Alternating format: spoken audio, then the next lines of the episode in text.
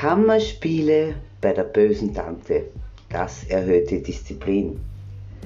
Unkonzentrierte, unmotivierte, lahmarschige, sowie von sich selbst leider zu Unrecht überzeugte Lümmel und Faulpelze, die müssen unbedingt wieder mal bei ihrer bösen Tante in Wien vorbeikommen. Corona hin, Corona her, Sie nimmt dich ganz sicher nicht in den Arm und gibt dir ganz sicher kein Bussi. Mit gehörigem Abstand liest sie dir die Leviten und peinliche Verhöre, die stehen an der Tagesordnung. Denn sie will alles wissen, alles ganz im Detail und dafür wird sie dich dann bestrafen, aber von hinten. Sie verhaut dir nämlich gehörig den Hintern. Vielleicht schaut sie sich ihn ja auch ganz genau an. Wie auch immer. Wie auch immer ihre Bestrafungen sind, alles ist safe und ohne Tröpfchen ihrerseits.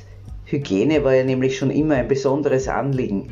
Ihr umfangreiches Sortiment an Bestrafungswerkzeugen, in dem viele Hauswerkzeuge zu finden sind, wird nach jedem Gebrauch desinfiziert und akribisch gereinigt. Also rede dich ja nicht auf Corona aus, um deiner Bestrafung zu entgehen. Ferien sind in weiter Ferne.